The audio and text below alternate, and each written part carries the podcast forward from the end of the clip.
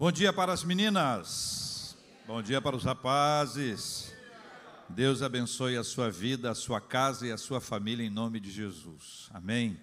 Você pode abrir a sua Bíblia comigo na primeira epístola de João. Primeira epístola de João. Nós vamos ler a partir do versículo 5 e vamos conversar hoje sobre esta frase que está aqui na tela. Leia comigo que está na tela aqui, por favor. Deus é luz. Deus é luz. Primeira epístola de João, capítulo 1, a partir do versículo 5. Eu quero adiantar a você que esse é um texto pesado. Quero adiantar a você que essa palavra de Deus, ela não é fácil de ser ouvida. Também não é fácil de ser pregada. Quer dizer a você que essa palavra de Deus é daquela que os meus amigos pentecostais chamam de cajadada. É daquela que mexe. Olha só. Ora, a mensagem que da parte dele temos ouvido e vos anunciamos é esta: que Deus é luz e não há nele treva nenhuma. Amém? Tranquilo, né? Não é isso? Segura na poltrona. Se dissermos que mantemos comunhão com Ele e andarmos nas trevas, mentimos e não praticamos a verdade. Deixa eu esquentar. Se, porém, andarmos na luz como Ele está na luz, mantemos comunhão uns com os outros e o sangue de Jesus, seu Filho, nos purifica de todo pecado. Se dissermos que não temos pecado nenhum, a nós mesmos nos enganamos e a verdade não está em nós. Se confessarmos os nossos pecados, Ele é fiel e justo para nos perdoar os pecados e nos purificar de toda injustiça. Se dissermos que não temos cometido pecado, fazemo-lo mentiroso e a sua palavra não está em nós. Capítulo 2, leia comigo. Filhinhos meus, estas coisas vos escrevo para que não. Oh, ei, qual a parte do leia junto comigo que você não, não me acompanhou? Vem, vem comigo, vem. Filhinhos meus, estas coisas vos escrevo para que não não pequeis. Se todavia alguém pecar, continue. Temos advogado junto ao Pai, Jesus Cristo justo. Ele é a propiciação pelos nossos pecados, e não somente pelos nossos próprios, mas ainda pelos do mundo inteiro. Ora, sabemos que o que temos conhecido, que o temos conhecido por isto. Leia: se guardarmos os seus mandamentos, aquele que diz: Eu conheço e não guarda os seus mandamentos, ele é o quê? É isso mesmo? Espera, eu vou perguntar outra vez. Aquele que diz: Não, eu conheço a Deus, eu conheço, eu conheço a Deus. E não guarda os seus mandamentos, ele é o quê? Meu Deus. E nele não está a verdade. Aquele, entretanto, que guarda a sua palavra, nele verdadeiramente tem sido aperfeiçoado o amor de Deus. Nisto sabemos que estamos nele. Aquele que diz que permanece nele, esse deve também andar assim como ele andou. Este texto fala de um elemento essencial na nossa fé: verdade. Esse texto fala de um elemento essencial na nossa fé, que é a verdade. Esse texto é uma mensagem para os nossos dias e para a nossa igreja, e para você e para mim. Esse texto abre as portas para o início de um grande avivamento espiritual. Versículo 5. Ora, a mensagem que da parte dele temos ouvido e vos anunciamos é esta: que Deus é luz e não há nele treva nenhuma. Tem dois aspectos aqui que eu queria observar nesse versículo de número 5. Primeiro, é essa, é essa fidelidade às, àquilo que ele ouviu, aquilo que ele recebeu. João é o discípulo amado, você conhece as histórias dele, autor de um evangelho maravilhoso, autor também de Apocalipse, e autor dessas três epístolas que estão aqui, que são as epístolas de João. Deus deu a ele a capacidade de receber da parte do Senhor, ele aprendeu, esteve junto ao Senhor, ele era conhecido e ele mesmo se apresentava assim como discípulo amado, é alguém que esteve ao lado de Jesus no ato da sua crucificação. O texto bíblico diz e nos mostra essa importância, esse lugar especial de João entre os doze. E aí você tem uma fidelidade que é importante. A mensagem que João recebe, ela não é autoral, é uma mensagem inspirada, é uma mensagem que vem do Espírito Santo de Deus.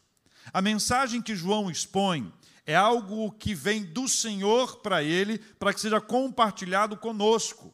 Não é algo que João inventa, não é fruto das suas reflexões, da sua criatividade, da sua, da sua inventividade, é algo que Deus confiou a ele. E veja que a afirmação dele é clara. Ora, a mensagem que da parte dele, tem, que da parte dele temos ouvido e vos anunciamos é esta.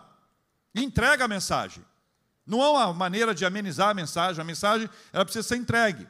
Quando você traz essa mesma realidade para hoje, nós não temos mais essa inspiração do Espírito Santo. Esse texto bíblico é inspirado. O que nós temos hoje é a iluminação do Espírito Santo. Hoje nós temos uma capacidade de enxergar, de compreender, em razão da iluminação do Espírito Santo de Deus. Ele que nos ilumina. Isso casa muito bem com essa afirmação: Deus é luz e não há nele treva nenhuma. Não há a menor possibilidade de sombra ou de escuridão. Onde Deus chega, a luz chega. E a Bíblia vai dizer em diversos cantos que não há comunhão entre luz e trevas, que nós precisamos ter cuidado com essas coisas. A Bíblia vai nos ensinar que quando o Senhor chega na, na, na, nossa vida, os cantinhos mais secretos da nossa existência são iluminados e que, de alguma forma, aquilo que a gente estava escondendo ou domesticando vem à tona. Porque são duas reações que a gente tem com relação ao pecado. O primeiro é esconder, ou fingir que ele não existe. O segundo é domesticá-lo, é nos habituarmos a ele é criarmos com ele um vínculo, um relacionamento que ele é um animal feroz, domesticado, em que algum instante esse animal que é domesticado, mas é feroz, ele dá o seu bote e nos pega. Deus é luz.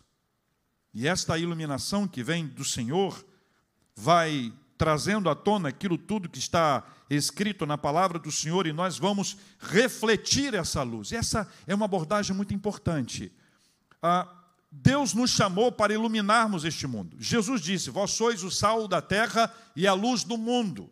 A missão da igreja, nesse contexto, é iluminar este mundo que anda na escuridão. Nós não temos luz própria, nós não geramos a luz, nós refletimos a luz. Então, o Senhor, Ele nos ilumina, e em razão dessa iluminação, nós passamos a refletir. Ou seja, ao mesmo tempo que essa luz é, vem sobre a nossa vida, ilumina a nossa existência, mostra os cantinhos sujos que precisam ser limpos, de igual forma, aonde você e eu, onde nós estivermos, nós estamos reproduzindo essa luz, para que a luz do Senhor alcance as pessoas. Nós não temos luz própria, nós refletimos a luz que vem do Senhor. E aí, João entra num momento complexo e vai nos apontando algumas coisas, inspirado pelo Espírito Santo, que nós precisamos refletir, olhar para dentro, pensar. Veja o versículo 6. Se dissermos que mantemos comunhão com Ele e andarmos nas trevas, mentimos e não praticamos a verdade. Aqui é um confronto entre aquilo que a gente diz e aquilo que a gente é. É um confronto para estabelecer aonde mora a nossa coerência, onde mora a nossa verdade. Esse é um texto daquele que vai mexendo para mostrar quem nós somos e como nós estamos. Pessoas que não querem compromisso real com o Senhor não gostam desse texto. Preferem não lê-lo, preferem não ouvi-lo, não dão atenção a ele, porque é melhor pensar que eu tenho comunhão com Deus, embora eu não pratique aquilo que ele me ensina. Veja, se dissermos que mantemos comunhão com ele e andarmos nas trevas, mentimos e não praticamos a verdade. A Bíblia diz quem é o pai da mentira. Alguém lembra? Alguém sabe? Só, não é precisa responder, não. Quem sabe, ergue a sua mão. Aí eu vi que perto de você tem alguém que não sabe. Conta, conta você aí. Dá notícia você mesmo. É aquela hora que a pessoa regala a sobrancelha. Hein? Que isso? A comunhão com Deus pressupõe não mais andar nas trevas. Não, não combina, gente, não, não tem como, isso é impossível, é inviável. Se houver alguém que, que diz que tem comunhão com Deus e continua andando nas trevas, é uma vida hipócrita, é uma religiosidade, é alguém que se apegou ao templo. É alguém que se apegou ao templo, às organizações do templo, às pessoas relacionadas ao templo. São pessoas que se habituaram a estar nos lugares, é por isso que não faz diferença nenhuma. Quando alguém diz assim: olha, a igreja cresceu muito. Hoje nós temos igreja em vários lugares, existem ruas no Rio, que nós temos uma igreja ao lado da outra. Hoje nós temos um crescimento exponencial do número de igrejas evangélicas, mas a pergunta que todo mundo faz é: qual é o impacto verdadeiro? Qual é o impacto que está sendo feito? O que é que nós estamos construindo de valor espiritual? Nós estamos construindo coisas de valores políticos, não são, não são, não são sem importância. Estamos construindo coisas de valores sociais, também não são sem importância. Mas o meu olhar aqui é exatamente sobre a questão espiritual, o quanto a nossa vida espiritual tem sido revelada diante das pessoas, o quanto os nossos vizinhos que moram no nosso prédio, condomínio, na nossa vila, na nossa rua, estão sendo impactados pela luz que sai da nossa casa. Quando nós abrimos a nossa casa, que luz é essa que sai? A comunhão com Deus pressupõe não mais andar nas trevas. Isso é complicado. Josué conta uma história de Acã. Alguns de vocês devem conhecer essa história. Acã era um soldado do, do, do exército.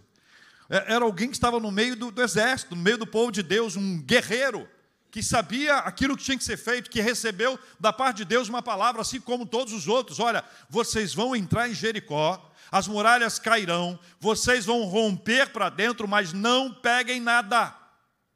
Todas as coisas que estão lá são condenadas. E ainda diz para separar as preciosidades que seriam entregues para o Senhor. Essa é a declaração de Deus. O que que Acã faz? Acã ficou deslumbrado.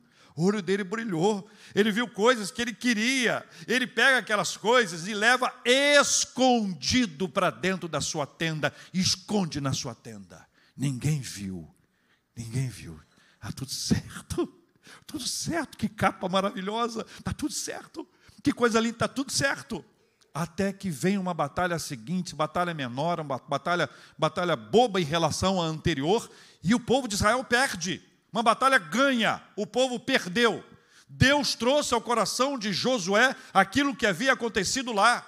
Deus revelou e trouxe: olha, há coisas condenadas no meio de vós. Até que se revela passo a passo aquilo que havia acontecido, e Deus mostra que o problema estava exatamente na casa de Acã. E Acã sofre as consequências de ter infringido a ordem divina em desobediência ao Senhor. Em desobediência ao Senhor. Olha, ele parecia, parecia alguém que estava dentro, parecia alguém comprometido com os ideais do seu povo e com a obediência a Deus. O problema é que isso não era verdade. O problema é que isso não era verdade. Olha, cá entre nós, muitas pessoas estão machucadas na sua fé, porque foram feridas espiritualmente em razão da hipocrisia de um cristão. Em razão da hipocrisia de alguém que sentava ao seu lado, em razão da hipocrisia do seu líder, em razão da hipocrisia de alguém, a hipocrisia marca a gente porque é a mentira dita como se fosse verdade. É alguém que é construído em cima de uma aparência. Acã era alguém construído em cima de uma aparência, mas não era verdade. Por isso a Bíblia é clara: se dissermos que mantemos comunhão com Ele e andarmos nas trevas, mentimos e não praticamos a verdade. É de mentira. Deus é luz e não há nele treva alguma. Versículo 7, você pode ler comigo, versículo 7. Se, porém, andarmos na luz, como Ele está na luz, mantemos comunhão uns com os outros, e o sangue de Jesus, seu Filho, nos purifica de todo o pecado. Esse versículo amplia o nosso entendimento, ele associa andar na luz, andar com o Senhor como Ele está. Então é andar na luz como o Senhor está, é andar com o Senhor. Nós somos apresentados a essa perspectiva a respeito de, de, de Deus. Deus é luz, Ele está na luz. Nós somos convidados a andar com o Senhor, andar ao lado dele, apesar de nós. Agora, caminhe comigo pela lógica. Deus é luz. Quanto mais nós caminharmos com Ele, mais iluminados nós seremos, mais impactados por essa luz nós estaremos. Não haverá cantinho, gavetinha, não haverá esconderijo na nossa vida que não seja visitado pelo Senhor e pela Sua graça Ele visitará. Agora, se andarmos com o Senhor, que é luz, e está na luz, nós somos então transformados em nossa maneira de ver o próximo por causa de Deus. Porque o texto diz que nós mantemos comunhão uns com os outros. E comunhão, o entendimento de comunhão é que nós somos parte de um todo. E eu queria ilustrar isso utilizando a figura de um quebra-cabeça, em que você pega diversas peças, são muito diferentes, são peças estranhas, elas não são peças iguais, elas não têm uma característica igual, senão seria muito fácil. A montagem de um quebra-cabeça pressupõe que as peças são diferentes e que essas peças não são encaixadas em qualquer lugar. Essas peças são encaixadas neste lugar. Quem estabeleceu o lugar foi quem criou essa peça inteira. E curiosamente, quando nós pensamos nesse, nesse exemplo aplicado a esse texto, Deus é o criador do quebra-cabeça, nós somos essas peças que são encaixadas, e esse nosso encaixe estabelece que há um propósito entre nós. Então, quando nós somos encaixados, nós estamos vi, vi, vivenciando esse propósito, que é de montagem deste quebra-cabeça inteiro. Se voltar uma peça, ou se uma peça estiver deslocada, Pensa comigo, imagina lá, teu quadro você está colocando no chão, em geral isso é no chão, numa mesa, conforme, conforme a idade. Tudo depende da idade. Conforme a idade é no chão. Depois de um certo tempo, não, põe na mesa que é melhor para a gente ver, que é mais fácil para a gente organizar, a coluna agradece. E aí você vai colocando, muito bem. Aí você tem uma peça que ela só falta essa peça aqui. No lugar de você encaixar, você deixa ela fora. Está pronto ou não está pronto? Você já achou a peça. A peça é essa. Mas se ela não estiver encaixada, não acabou. Se ela estiver deslocada, não acabou. Então não se estabelece a comunhão uns com os outros a partir de uma peça. A comunhão é estabelecida a partir daquele que é o Senhor desse quebra-cabeça. O Senhor que criou cada peça e nos une de acordo com o seu propósito. Então, quando Deus é luz, e esse texto se aplica aqui, nós vamos ver o outro como o outro é.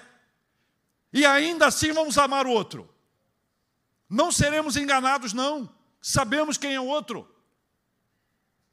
O que, que você pode esperar de um pecador? Pode responder.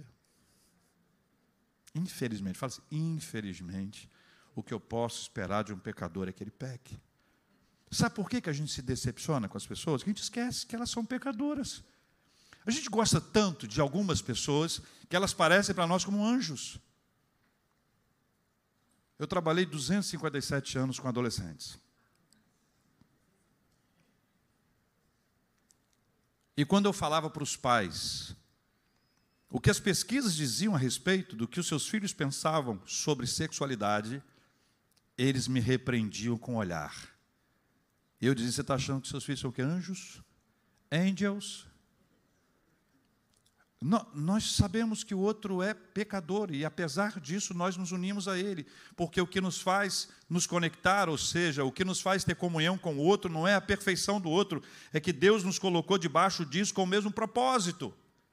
Em razão disso, o Senhor age sobre a nossa vida e vai estabelecendo para nós os seus passos. Olha, se porém andarmos na luz como Ele está na luz, mantemos comunhão uns com os outros e o sangue de Jesus, seu Filho, nos purifica de todo o pecado.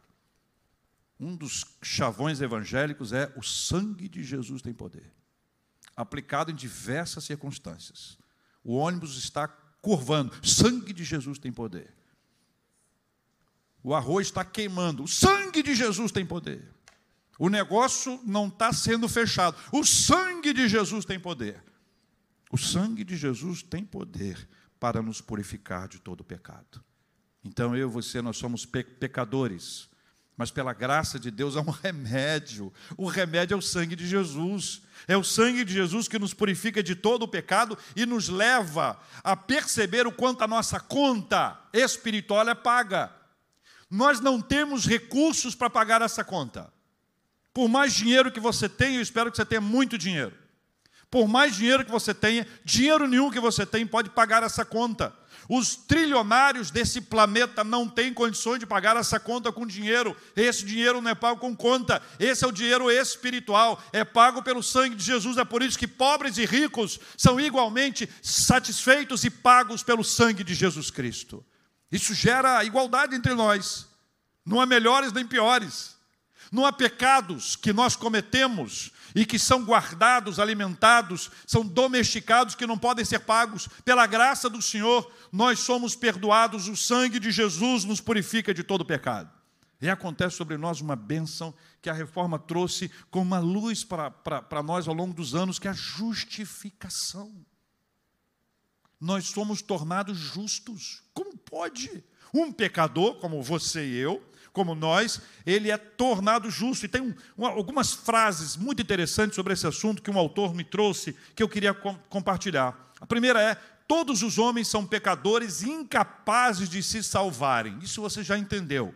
Segundo, que somente a obra perfeita de Jesus salva os pecadores, somente a obra perfeita de Jesus. Terceiro, que somente a fé e nenhuma obra recebe o efeito salvador da obra de Jesus. Quarto, que Deus em Cristo recebe toda a glória pela justificação, que esta justificação traz paz ao coração e à mente do crente. Ou seja, nós somos visitados pelo Senhor. O sangue de Jesus nos purifica e nós somos perdoados. Conta paga, justificados pela graça maravilhosa do Senhor, em nome de Jesus. Amém, meus irmãos? Aí você acha que acabou o texto. Você sabe que não acabou, mas podia ter acabado. Aqui está tudo resolvido. Aí é, é, como se o Espírito Santo olhasse assim: está entendendo? Estou. Mas você não entendeu tudo ainda não. Versículo 8, leia comigo. Se dissermos.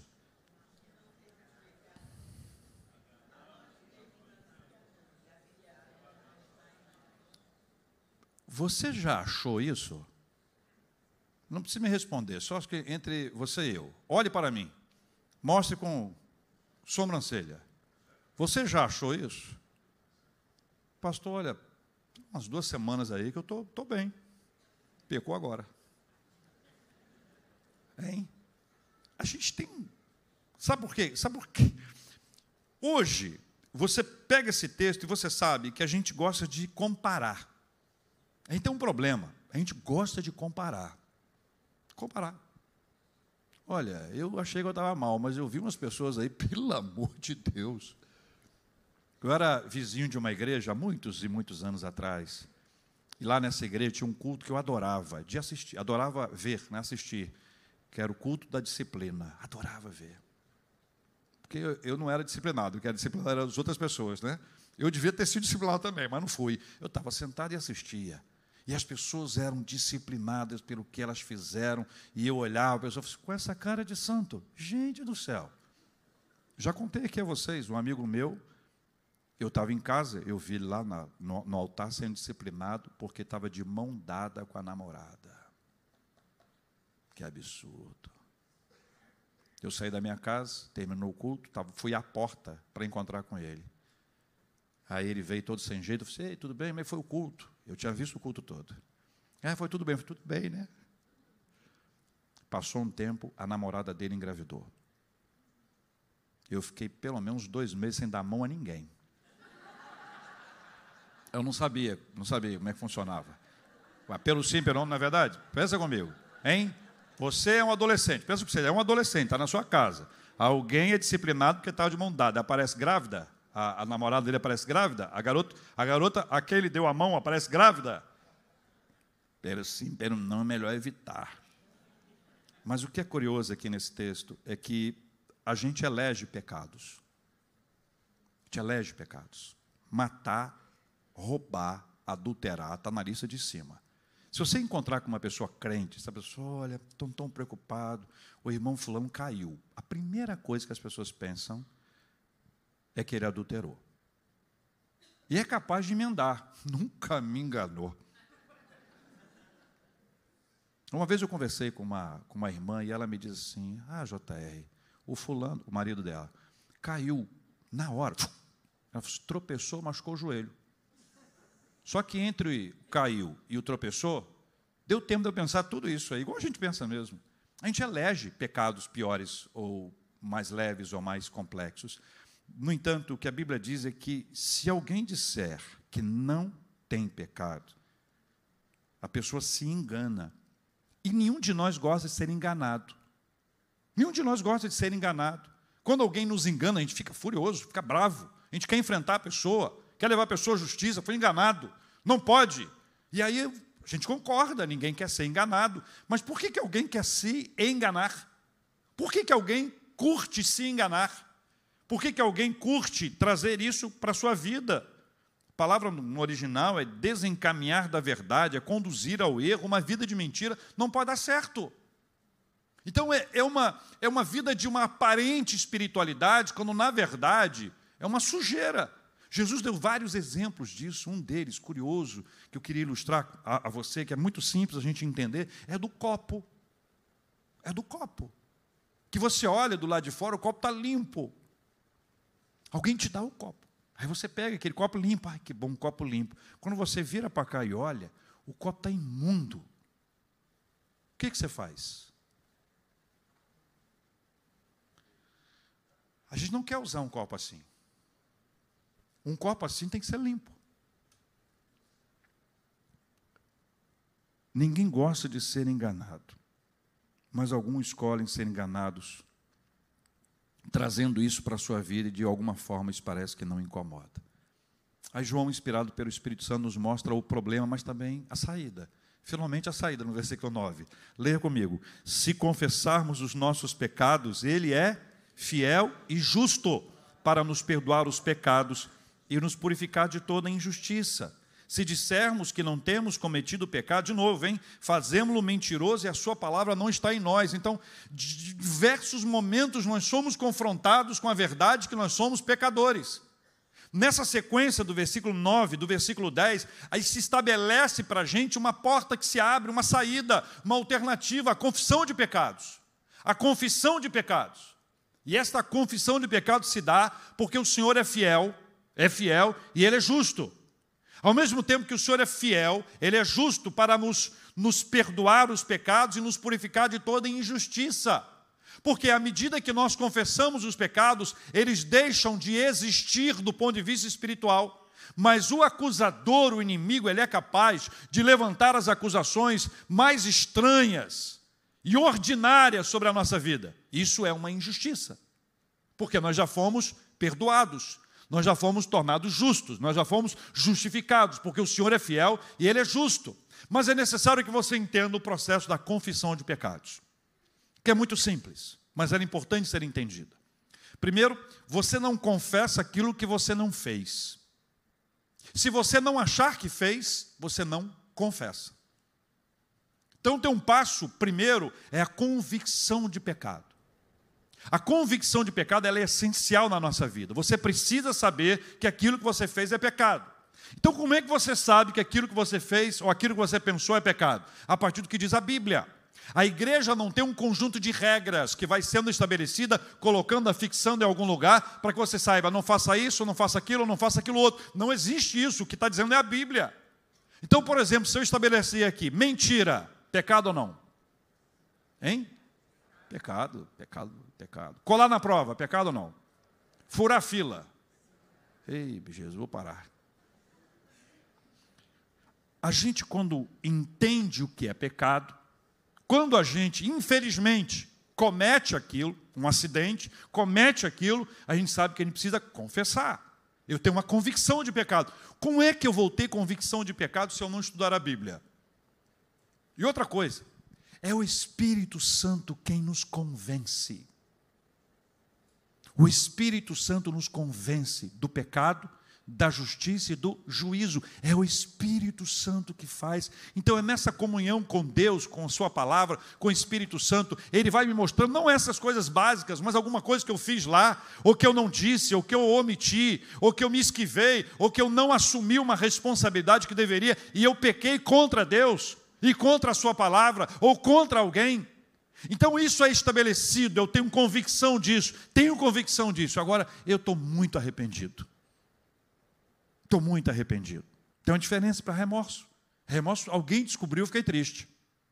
Ih, rapaz, descobriu. Estou triste, estou arrependido. Estaria arrependido se não tivesse sido descoberto? Ah, acho que não. Esse é o problema, está com remorso. Arrependimento é não cair outra vez. Não quer dizer que não vá cair outra vez, mas a gente vai lutar por isso. Não vou cair de novo. Senhor, me ajuda. Me ajuda, eu peço ajuda, eu peço oração de um, peço apoio de outro, eu vou lutar contra aquilo que está me consumindo internamente, eu vou deixar aquilo, porque aquilo me fez mal, fez mal para a minha relação com o Senhor, quebrou o meu relacionamento com o Pai, o pecado faz separação entre o homem e Deus, eu não quero ficar longe do Senhor, Senhor, eu me arrependo pelo que eu fiz, e eu me quebranto na presença dEle, eu busco a face do Senhor, dizendo, Senhor, eu não quero fazer isso de novo, há um arrependimento verdadeiro, Aí não vão confessar. A confissão de pecados é a Deus. Nós confessamos a Deus. Não confesse, confesse seu pecado ao pastor. Nós podemos confessar os pecados uns aos outros. Tiago ensina para que haja cura, mas é uns aos outros. Você conta o seu, eu conto o meu. Tem gente que só quer ouvir o meu. Aí a pessoa, ah, pode, pode falar, pode falar, pode falar. Aí você fala. Aí, na, e você? Não, eu estou bem, estou em paz com Deus. Você percebeu, só anotou, a pessoa até anotou para não esquecer. Tem gente que gosta. Confesse a Deus, compartilhe com o pastor, compartilhe com os amigos, compartilhe com o seu líder, compartilhe, compartilhe, mas a gente confessa a Deus. Só Deus tem o poder de perdoar a gente. O meu irmão não tem, o pastor não tem, a irmã não tem, nenhum de nós tem o poder de perdoar o outro nesse aspecto espiritual. Eu perdoo pelo que eu fui ofendido. Aí sim, mas uma ofensa a Deus, só Deus pode. Então eu confesso a Deus. Então eu tenho uma porta aberta para confessar o pecado ao Senhor, porque o Espírito Santo agiu na minha vida, ele me mostrou onde eu estava errado, a palavra do Senhor me mostrou, e entrou na minha vida uma convicção de pecado. Eu entrei no processo de arrependimento, agora eu posso confessar ao Senhor, e a Bíblia diz que aquele que confessa e deixa, esse alcançará misericórdia. E esse texto nos abre uma janela extraordinária. Se confessarmos os nossos pecados, ele é fiel e justo para nos perdoar os pecados e nos purificar de toda injustiça.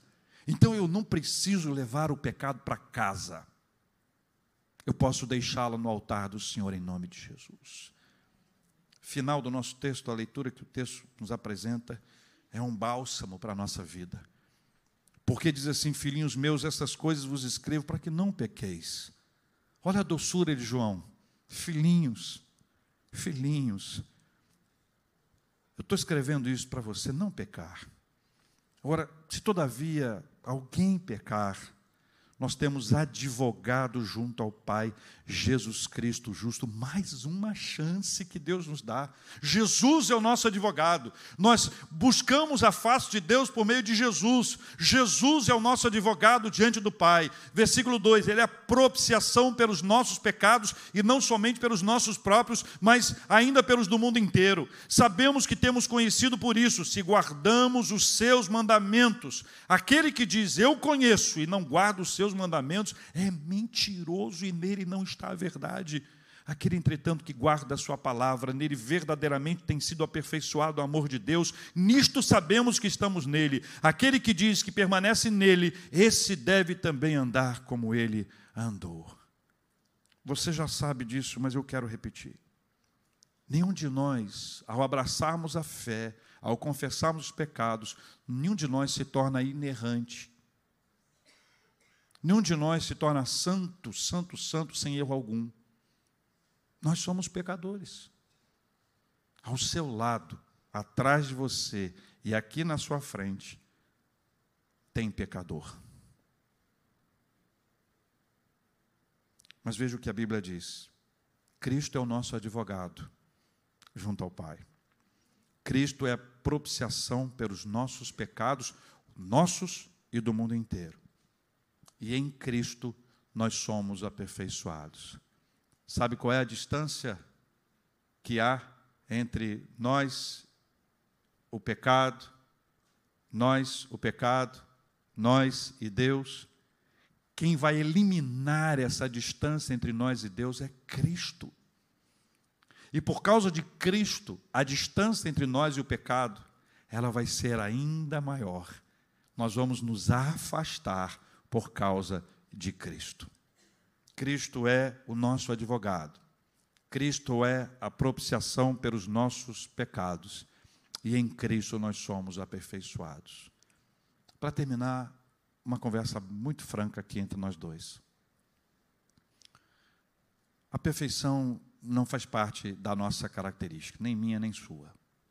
A gente até dá uma fingida para parecer um pouco melhor.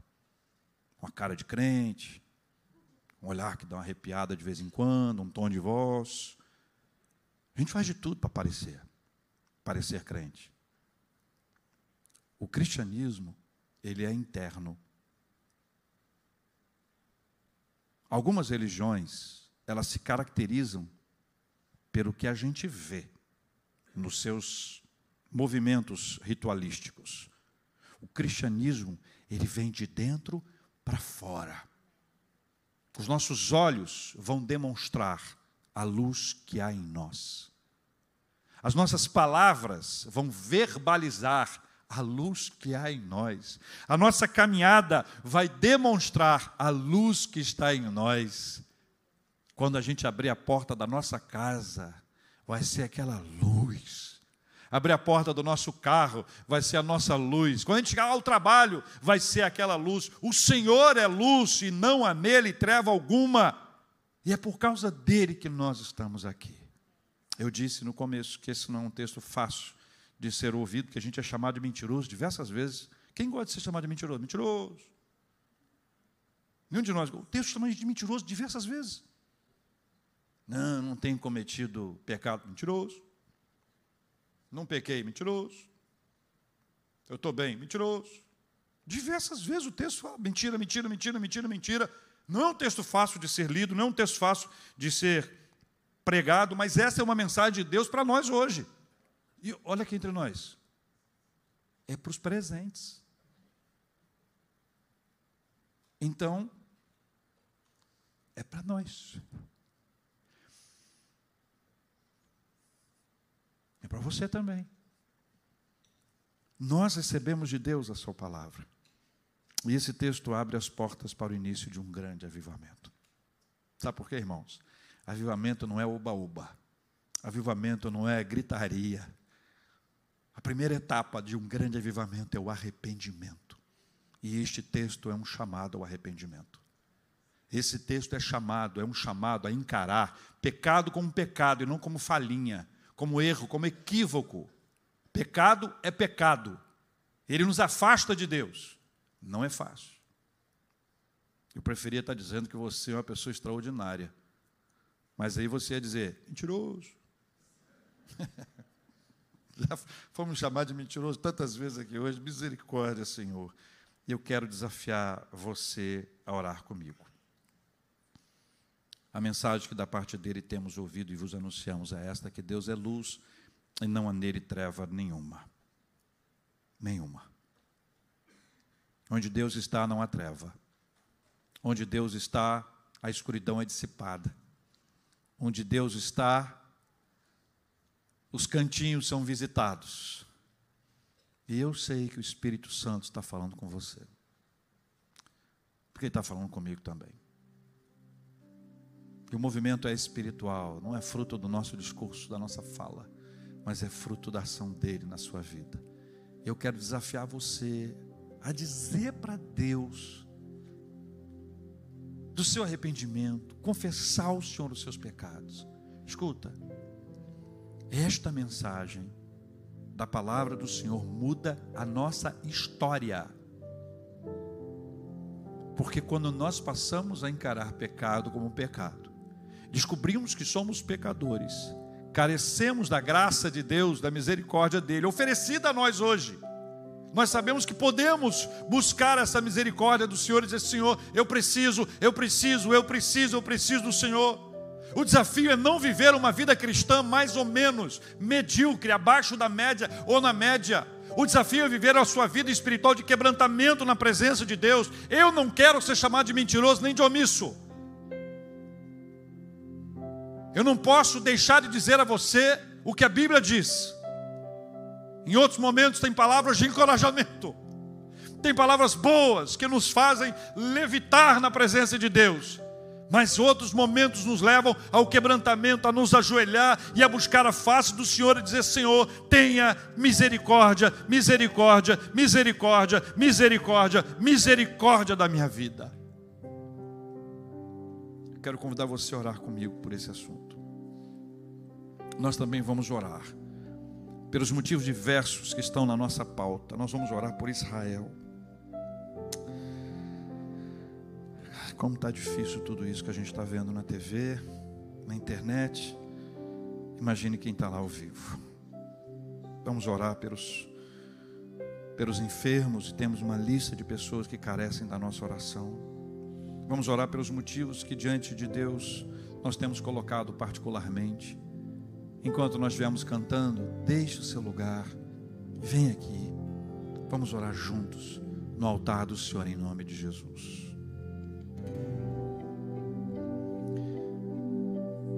Nosso Pai, nosso Paizinho, nosso amado, que nos acolhe em Sua presença, que nos abraça ainda que sujos, que nos abraça ainda que imperfeitos, que nos abraça com a sua graça, que ouve a nossa confissão, que nos perdoa, que nos purifica de todo o pecado Obrigado, Jesus, por ser o nosso advogado junto ao Pai. Obrigado, Espírito Santo, por nos convencer do pecado. Esses corações duros que se acham seguros na sua religiosidade. Quebranta-nos, Pai. Quebranta-nos, Pai que apesar de uma história longa vivida no Evangelho, há cantos que precisam ser iluminados. Ilumina, ilumina, Senhor, e quebranta-nos, Pai, quebranta-nos, Pai. Ó oh, Espírito Santo do Senhor, que ministra, que visita, que convence, que nos inquieta, que nos agita, que nos mostra como nós estamos e não como nós aparentamos estar, que aponta para nós a nossa vida mentirosa, mas também nos mostra a solução, a verdade, Jesus, a verdade. Oh Deus amado, nós dependemos do Senhor, nós carecemos do Senhor, nós precisamos do Senhor e nós pedimos nesta hora, Deus amado, tenha misericórdia de nós. Deus, o Senhor sabe de cada um. Nós reconhecemos a nossa pequenez, a nossa fragilidade a nossa vulnerabilidade espiritual. E nós recorremos ao Senhor, que o Senhor nos visite de forma poderosa com teu Santo Espírito e faça nascer em nós a chama do avivamento espiritual. Menos barulho e mais choro, menos oba-oba e mais quebrantamento, mais vergonha, vergonha pelo pecado. Pai, nós oramos pelos nossos irmãos e pedimos que a bênção do Senhor repouse sobre cada um em nome de Jesus. O Senhor conhece as aflições familiares, os problemas de cada lar, de cada família, problemas conjugais, problemas com os filhos, financeiros, profissionais, problemas na área da saúde. Deus amado, tenha misericórdia. Nós oramos, ó Deus, pedindo a visitação do Senhor sobre todos aqueles que carecem dessa intervenção.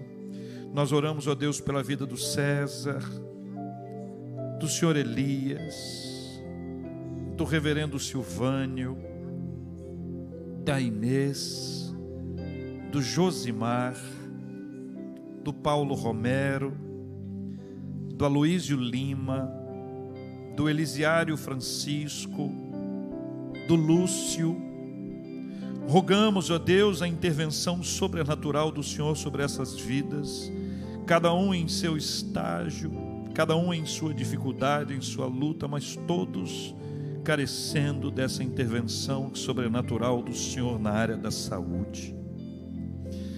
Senhor, nós oramos pela paz no mundo, paz na Ucrânia, na Rússia, oramos pela paz nos países que estão com desafios internos, com suas guerras civis. O nosso país que vive uma luta constante contra o crime organizado, as diversas facções. Nós oramos por Israel, país que nós amamos, terra que nós conhecemos, visitamos, estudamos na tua palavra. Oramos, ó Deus, por esse grande embate, essa guerra terrível contra o Hamas. Deus amado, nós oramos e clamamos pela misericórdia do Senhor sobre todos nós oramos por todos, Pai. Nós oramos e pedimos que o Senhor tenha misericórdia, que a graça do Senhor seja sobre cada um, trazendo consolo, consolo, conforto espiritual para aqueles que perderam seus entes queridos, tantos e tantos, sejam avós, pais, filhos, Deus amado, quanta batalha, casais, Senhor, visita Visita, visita em todos os lados dessa grande batalha. Visita, Senhor Deus, com sabedoria para os líderes, para que eles encontrem um caminho, que haja uma solução, que o Senhor mostre, que o Senhor manifeste o seu poder. Quem somos nós para saber alguma coisa, Pai? Eu não sei nada, mas eu sei que o Senhor sabe. Deixa o meu saber de lado para confiar no saber do Senhor e é assim que eu tenho orado. Pai, peço que o Senhor abençoe cada um de nós nas nossas preces, nas nossas orações, porque tudo nós temos apresentado diante do Senhor e nós sabemos que se for da vontade do Senhor, essa bênção chegará. Por ela nós já te agradecemos. Se demorar, o Senhor vai nos dar a bênção da paciência. E se não for da vontade do Senhor, o Senhor vai encher o nosso coração de paz. É assim que nós cremos é assim que nós oramos, em nome de Jesus. Amém e amém.